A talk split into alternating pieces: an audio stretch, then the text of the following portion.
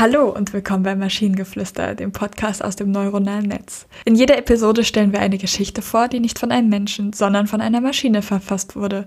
Und damit kommen wir zu unserer heutigen Geschichte über das eckige Ei des Kolumbus.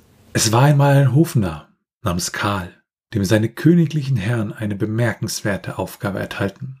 Der Hofner sollte ein eckiges Ei für den sehr verehrten Seefahrer Christopher Columbus finden, der in Kürze nach Amerika aufbrechen wollte. Karl der Hofner rief sofort alle seine Freunde zusammen und sie versuchten ein eckiges Ei zu konstruieren. Sie verbrachten ganze Nächte damit, Ideen zu entwickeln und schließlich stellten sie Papiermodelle her, um zu sehen, wie das Ei aussehen könnte. Trotz all ihrer Bemühungen gelang es ihnen nicht, ein eckiges Ei zu erschaffen. Also begannen sie nach einer anderen Lösung zu suchen. Schließlich kam ihnen die Idee, ein eierähnliches Gebilde aus Holz zu machen. Sie schnitzten nach den Plänen des Hofnars und malten schließlich das Ei rot und weiß. Es wurde am Tag des Abflugs geliefert und als Nachahmung eines echten Eis wurde es überreicht. Kolumbus war erstaunt und es wurde das eckige Ei des Kolumbus genannt. Es ist bis heute ein Symbol für Wunder und Kreativität, die man erreichen kann, wenn man nur an etwas glaubt und es mit aller Kraft versucht. Oh boy, wo fangen wir da an? Ich glaube, was mich am meisten stört, ist, dass der Hofner voll intelligent ist und etwas abliefert und es dann nach einer anderen Person benannt wird. Ja, das, das, das ist ja so oft im Leben der Fall. Mich haben so ein paar, ja, ich weiß nicht, ob es historische Ungenauigkeiten sind, aber ähm, Christopher Columbus möchte nach Amerika aufbrechen. Äh, Moment, Moment, äh, äh, Moment, äh, der Amerika? Ach, ich liebe, dass, es, dass der Abflug steht. ja, das. Abflug. Also Christopher Columbus hat nicht nur Amerika entdeckt, zu dem er gerade aufbrechen möchte, sondern er möchte auch mit seinem Schiff dorthin fliegen. Ist doch also für mich völlig logisch.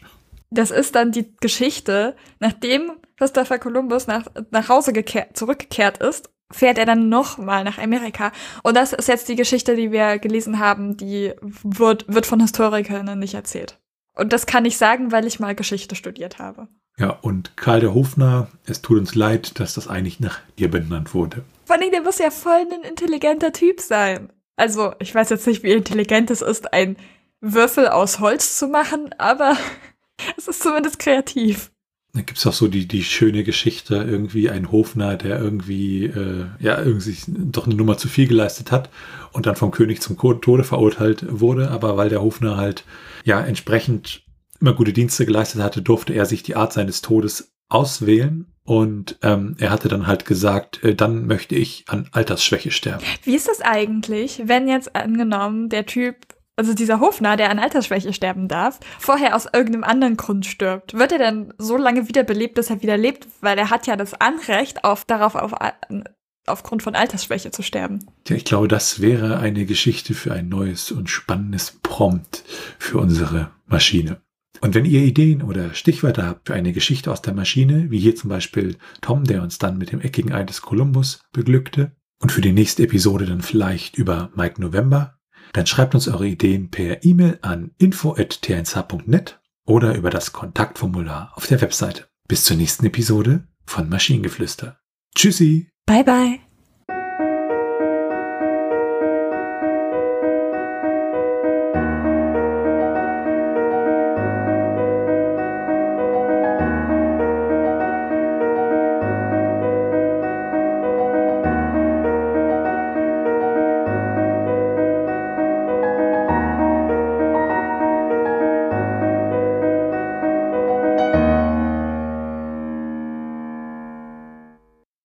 Produktion von Tone Age. T1H.net